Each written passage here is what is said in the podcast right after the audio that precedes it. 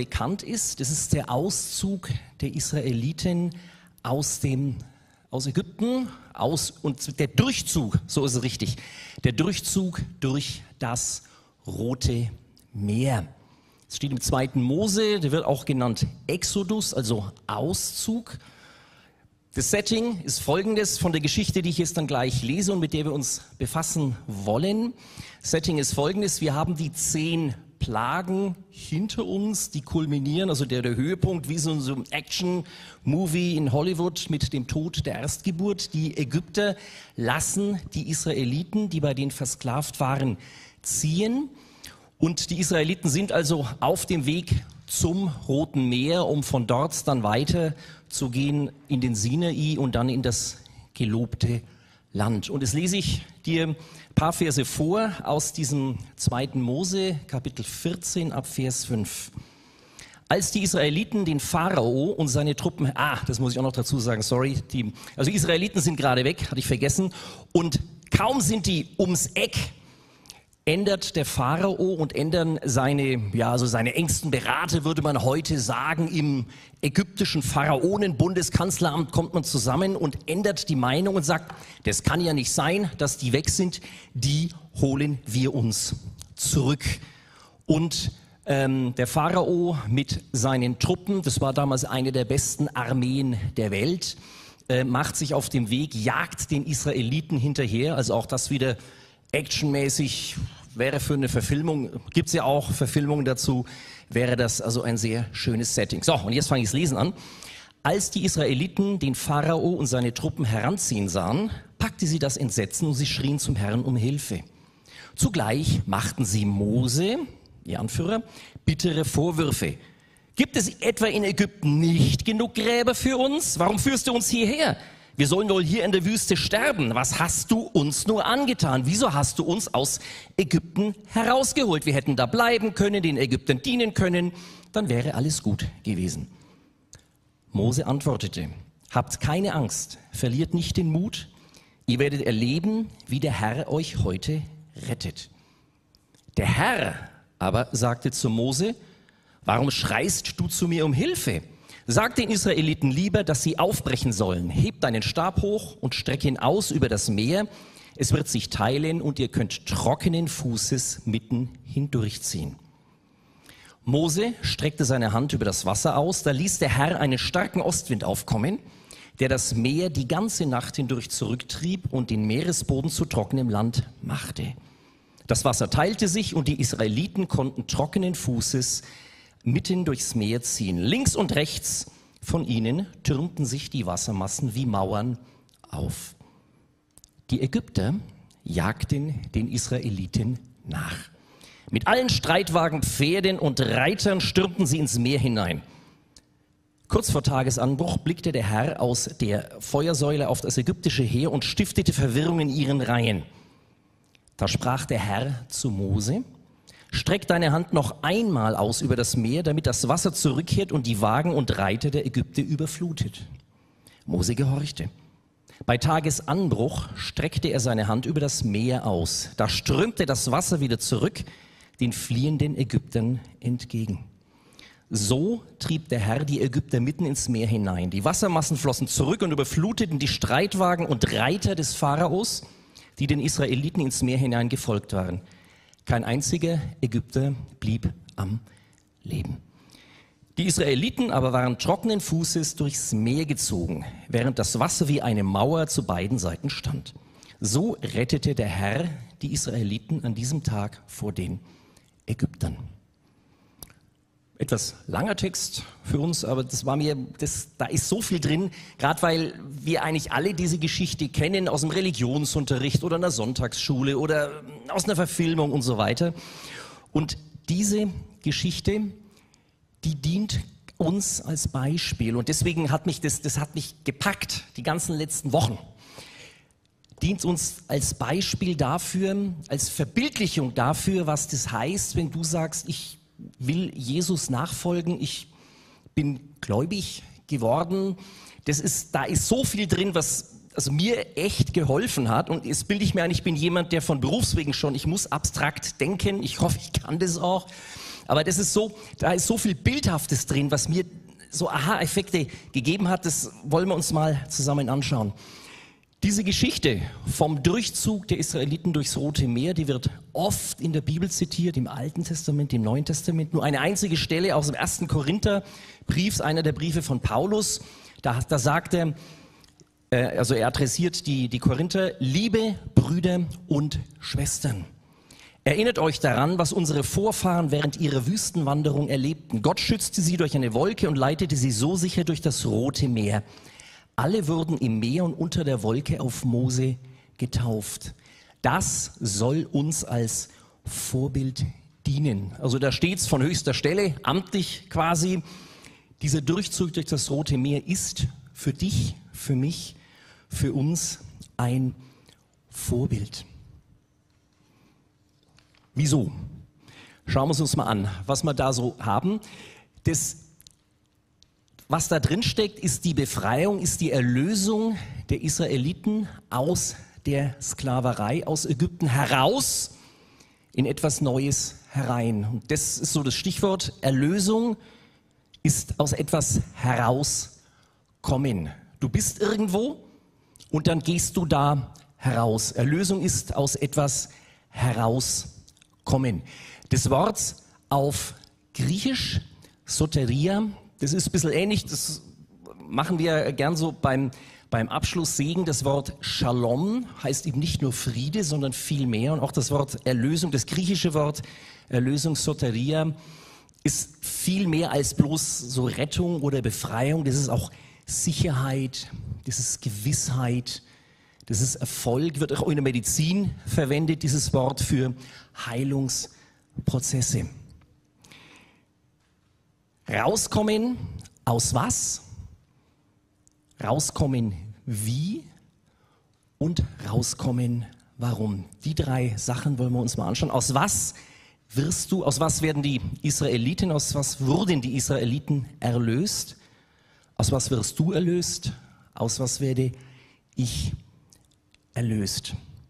Rauskommen aus was? Aus Bindungen.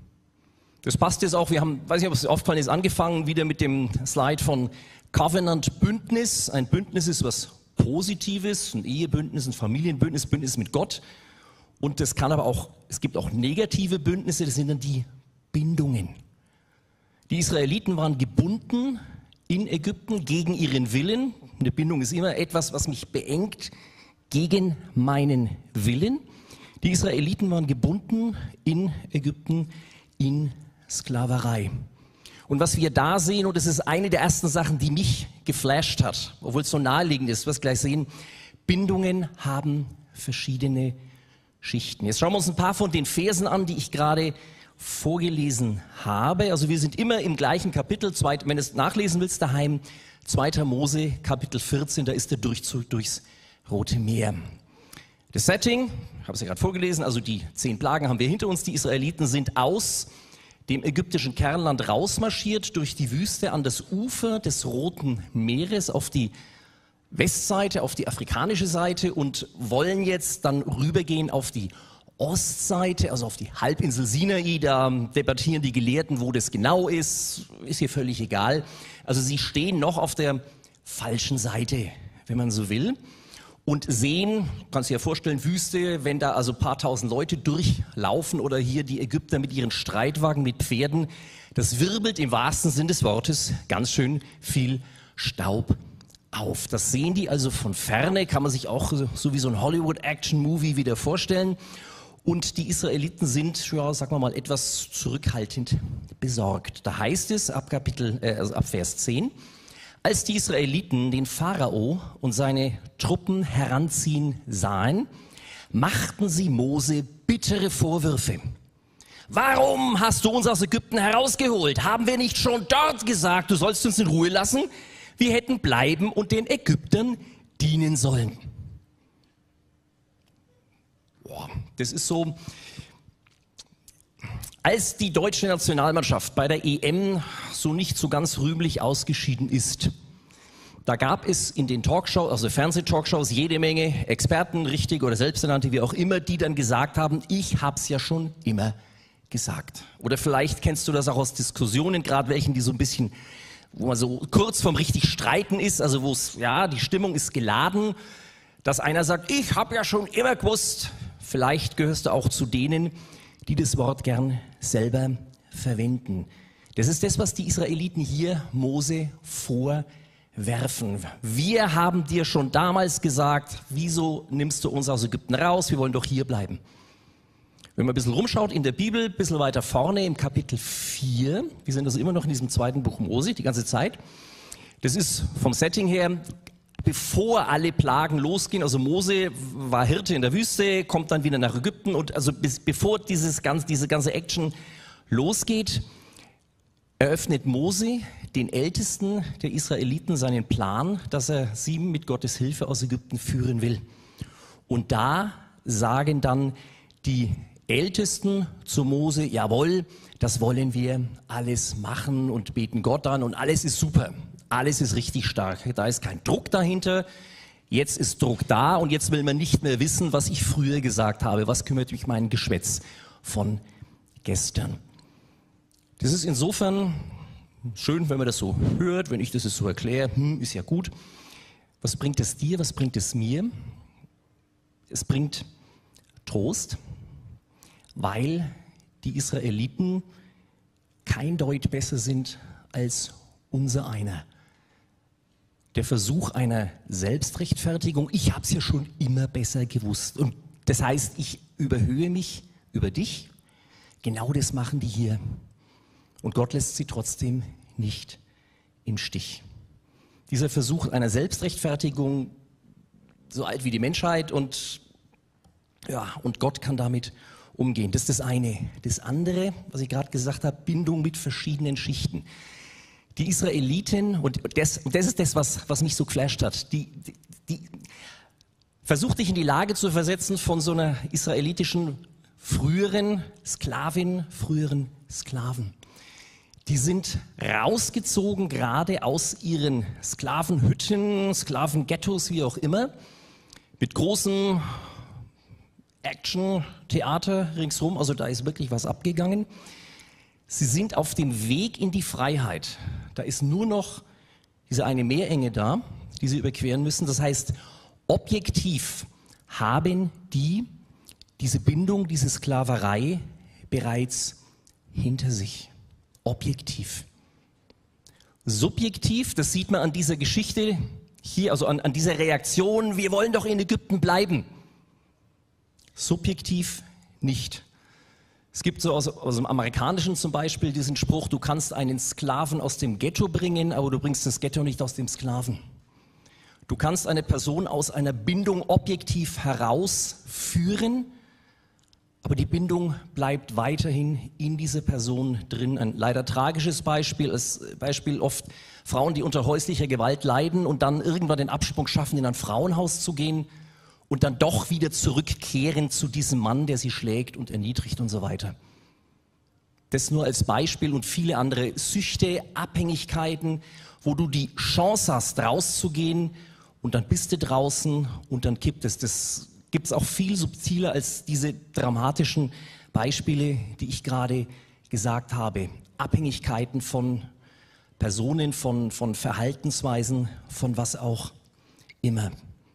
Und das ist hier ein sehr, sehr ja, gutes, schlechtes, also ein sehr deutliches, das ist das richtige Wort, ein sehr deutliches Beispiel als was haben wir da im ersten Thessalonicher? Ermahnt und tröstet einander. Damit habe ich angefangen. Also als Ermahnung an dich, an mich. Wo hast du zu kämpfen? Wo habe ich zu kämpfen? Und als Trost. Es geht weiter. Gott hat sich davon mit den Israeliten nicht abbringen lassen, da weiterzumachen. Und bei dir und bei mir wird es auch nicht machen. Das hat dann so eine, ja, ich sag mal, Fortsetzung. Wir hatten irgendwann im Frühjahr was einen Römerbrief angeschaut. Da steht das dann sehr stark drin, Römer Kapitel 6. Dieser Unterschied, du bist nicht mehr unter der Macht der Sünde. Die Sünde hat ihre Macht verloren, Römer Kapitel 6. Aber gleichwohl sündigst du. Ich bin nicht mehr unter der Sünde und natürlich bin ich immer noch ein sündhafter Mensch. Und dieses, diese Diskrepanz, die kommt da sehr gut raus. Die sind, die Israeliten sind objektiv aus der Knechtschaft befreit, aber im Hirn, im Herz, im Bauch ist es noch alles drin. Was halt auch ein, das ist dann auch ein Prozess. Also das ist so ein Status quo auch für mich auf jeden Fall, für dich vielleicht auch. Auch so eine Geschichte jetzt vielleicht nicht da auf dem Vorplatz in den nächsten die zehn Minuten dann nach dem Gottesdienst, aber für so eine, für eine Kleingruppe über solche Sachen sich auszutauschen. Wo stehe ich? Wo stehst du? Wie kann ich dir helfen? Wie kannst du mir helfen? Wir können uns gegenseitig trösten, ermahnen auch, in das Leben des anderen rein sprechen. Das ist rauskommen aus was? Aus einer Bindung mit dem Wissen. Und das hat mich, eigentlich ist es offensichtlich, aber irgendwie stand davor und, oh, ist ja interessant, ist ja cool. Einer Bindung, die verschiedene Schichten hat. Nicht nur die zwei, die ich gesagt habe, eine objektive, eine subjektive, sondern viele, viele, viele. Das wird wahrscheinlich das ganze Leben so gehen. Aber allein das zu wissen, also mir hat es geholfen, das nachzuvollziehen, der Weg ist halt nicht zu Ende und das als, als Ermutigung, als Trost, das ist normal. Das geht ganz vielen so, das geht dir so, das geht mir so und deswegen nicht die Flinte ins Korn werfen. Das nächste ist rauskommen. Wie kommen die Israeliten raus aus diesen Bindungen, aus dieser Sklaverei? Antwort, durch Gnade. Wir sagen Ferienzeit, stell dir vor, du bist, stehst am Meer, so am Ufer und siehst das Meer vor dir endlos, aber nicht ganz so endlos und dahinter siehst du eine Küste.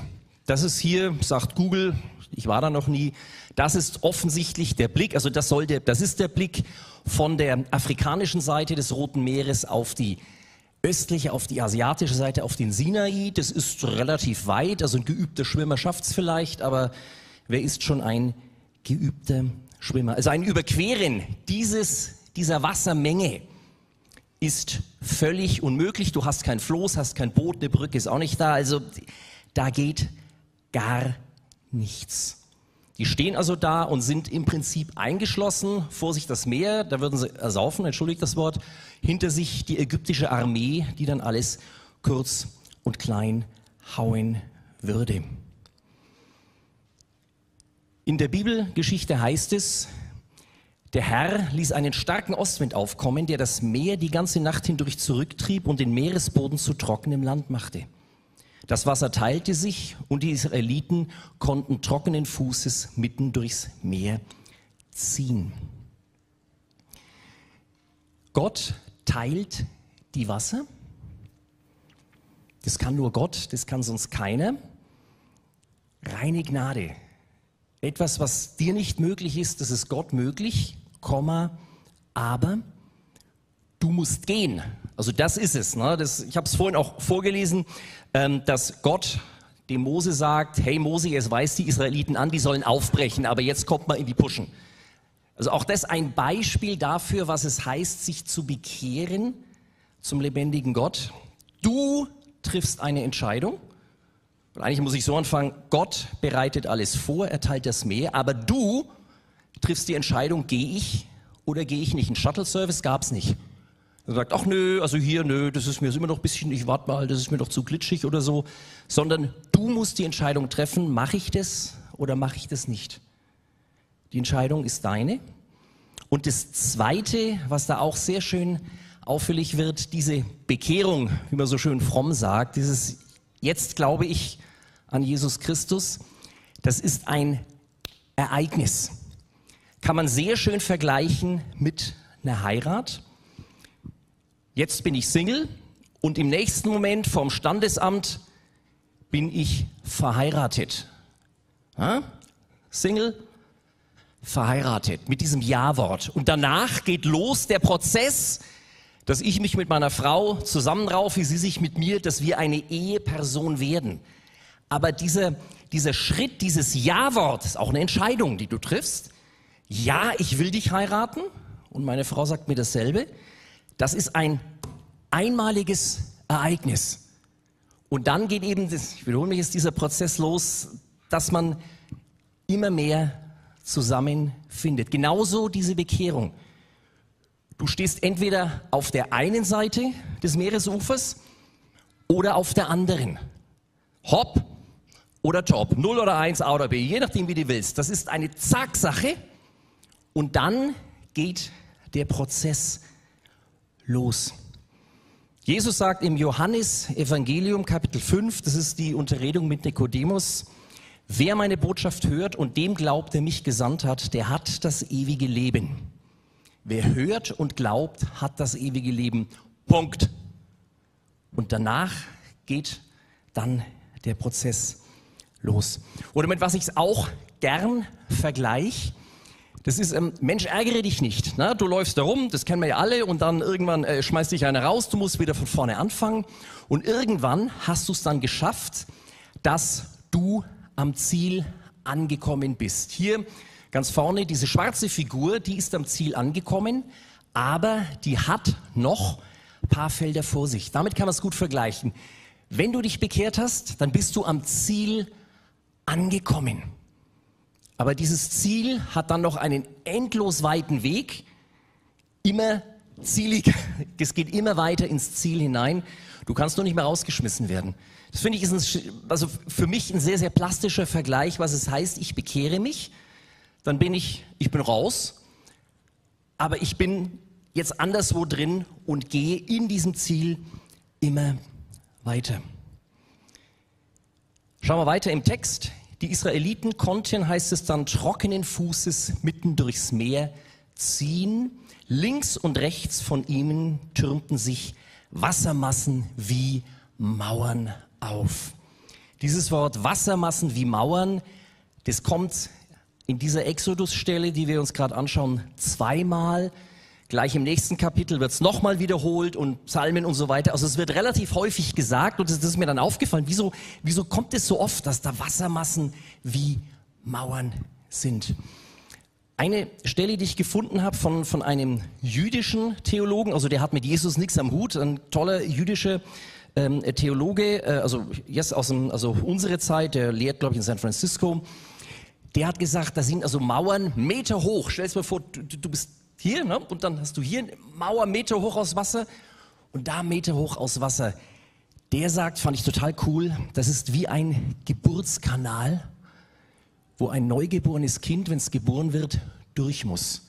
Das sagt der als jüdischer Theologe, der mit Jesus nicht nichts am Hut hat. Ein schönes Bild dafür, wenn du dich bekehrst, wirst du von neuem geboren. Da gehen mehrere hunderttausend, auch da debattieren die Gelehrten, Israeliten, Kind, Frau, Mann, gehen da durch und sind alle durch diesen wie so ein Geburtskanal und sind von neuem geboren. Das ist nicht nur ein Ortswechsel vom Ostufer, äh, Entschuldigung, vom Westufer wechselst du aufs Ostufer, von der einen Seite auf die anderen, sondern das ist ein, du hast ein neues Leben. Du gehst wie durch einen Geburtskanal. Das ist das eine an der, mit diesen Mauern aus Wasser, was, was äh, da auffällig ist, gerade weil es mehrfach kommt im gleichen Kapitel und das ist dann immer was Besonderes. Und das andere, was ich mir überlegt habe, da sind, also das heißt im ein bisschen weiter vorne im zweiten Buch Mose 600.000 Mann, die da rausgehen. Auch da die Gelehrten debattieren, sind das jetzt alle zusammen oder sind das nur die Männer? Dann werden also Frauen und Kinder dazu. Kommt man auf gut zwei Millionen. Wie auch, ist völlig egal. Also Viele, viele, viele, viele. Mehrere hunderttausend, vielleicht ein paar Millionen. Also die Einwohnerzahl einer Großstadt marschiert da durch.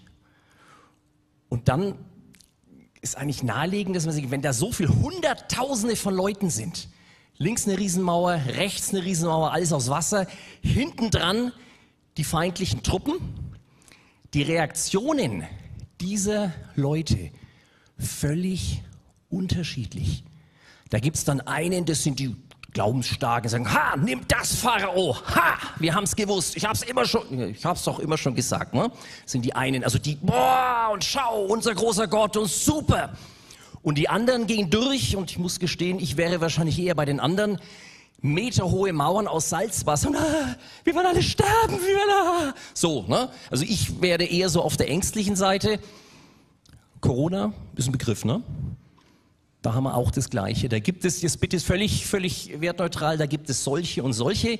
Da gibt es Leute, die sagen, ich kann es nicht mehr hören oder stimmt gar nicht. Und da gibt es Karl Lauterbach, der sagt, es wird alles immer nur noch schlimmer. Also das kennen wir gerade jetzt im Moment, seit viel zu vielen Monaten, dass ein ganzes Volk von einem Thema erfasst wird und dass es eine Bandbreite an Meinungen gibt. Und hier ist es sicherlich ein bisschen substanzieller, weil da ging es im wahrsten Sinne noch viel mehr um Leben und Tod als bei Corona noch viel, viel unmittelbarer. Also alle Hunderttausende von Leuten marschieren da durch mit dieser Bandbreite von Meinungen, von super Gott, was du gemacht hast, bis zu, ah, wie werden es das, das schaffen wir nie, wir kommen da nie lebend da drüben an, das geht. Und alle kommen durch. Und das hat mich auch geflasht. Gerade weil ich so vom Typ eher so oft eher, habe ich ja gesagt, ihr, äh, ob das mal gut geht. Es kommt nicht darauf an, wie stark dein Glauben ist, sondern an wen du glaubst, wer dein Anführer ist. Hier gehen die mit Mose mit, kommen wir gleich noch dazu. Und deswegen kommen sie durch. Wir gehen mit Jesus mit und deswegen kommen wir durch.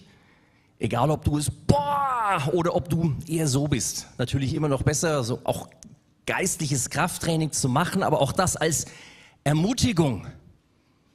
Lass dich da nicht unterkriegen, wenn du jetzt, was weiß ich, im Worship gerade der Meinung warst, oh, alle sind in Anbetung oder irgendwas und ich stehe hier und denk an meine Zahnschmerzen oder denk an morgen oder irgendwas.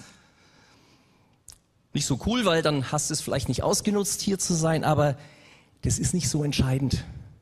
Ist nicht entscheidend, wie stark dein Glaube ist, sondern entscheidend ist, an wen du glaubst. Und abschließend zu dem, das Letzte, was mir da aufgefallen ist, die Israeliten, diese 600.000 plus Leute, gehen als eine Gruppe rüber. Das ist also nicht ein Sammelsurium von Einzelpersonen. Der eine geht bisschen hier und nee, also ich gehe da lang und ich warte noch, mal schauen, wie sich das entwickelt oder so. Sondern die gehen als Block darüber, als Gruppe darüber. Das ist ein Bild für die Gemeinde Christi, für den Leib Christi, der wir sind. Du bist anders als ich, ich bin anders als du, ist ja, ist ja völlig, völlig klar, aber wir gehören zusammen. Wir gehören zusammen und gehen gemeinsam. Das ist keine Sache, das ist keine Einzelkämpfergeschichte, sondern die gehen da gemeinsam durch. Und letzter Punkt, rauskommen, warum?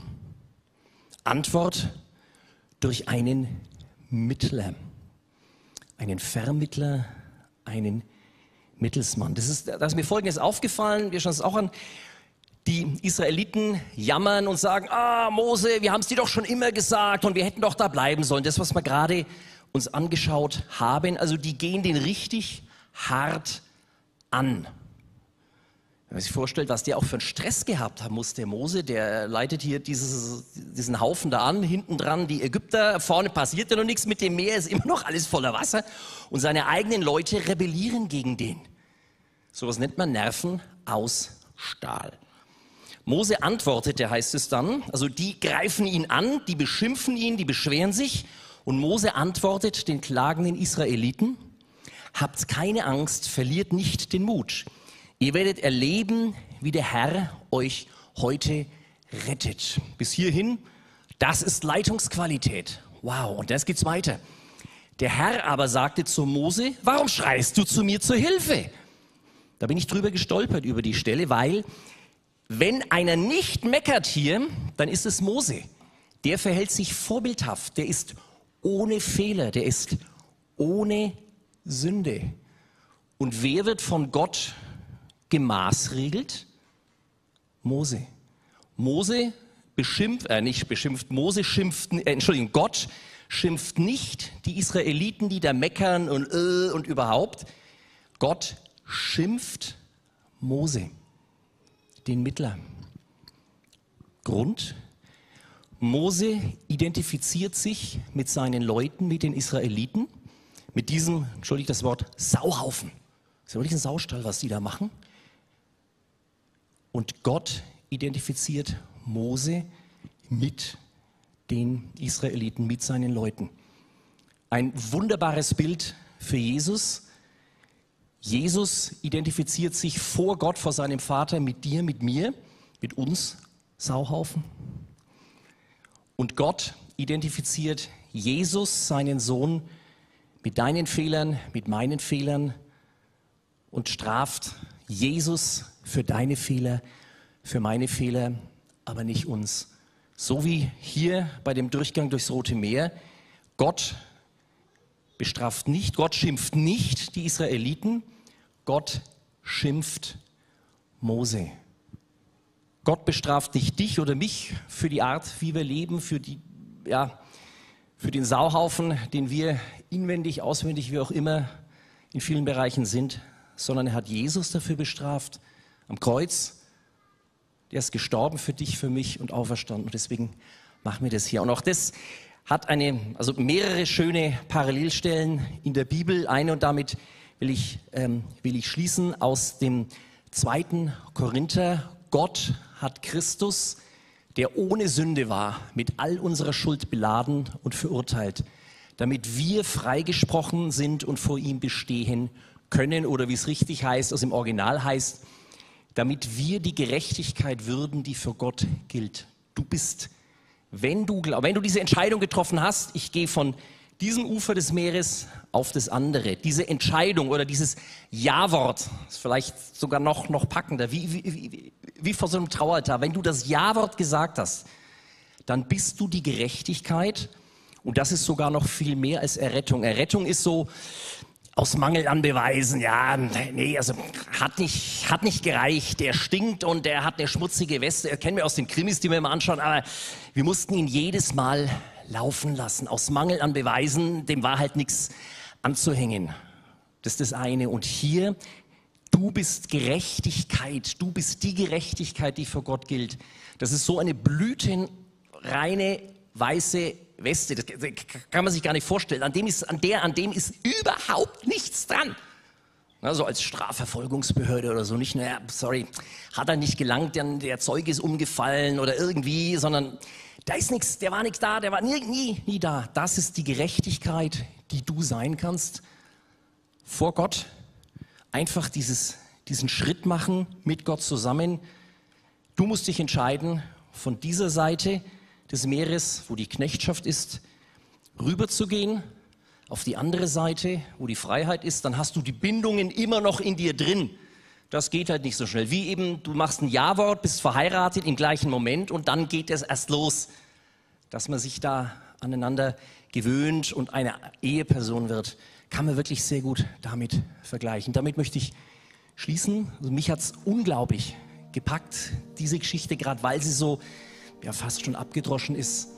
Ich wünsche dir, dass es dich ich, hoffentlich auch packt als Ermutigung, wie einfach das ist, eine Entscheidung zu treffen für Jesus und dann zu wissen, ich bin gerecht, ich bin gerecht, ich bin nicht unter der Herrschaft der Sünde und mit diesem Bewusstsein der Befreiung, der Erlösung, ein neues Leben zu führen, was dann gut ist für dich und was gut ist für andere.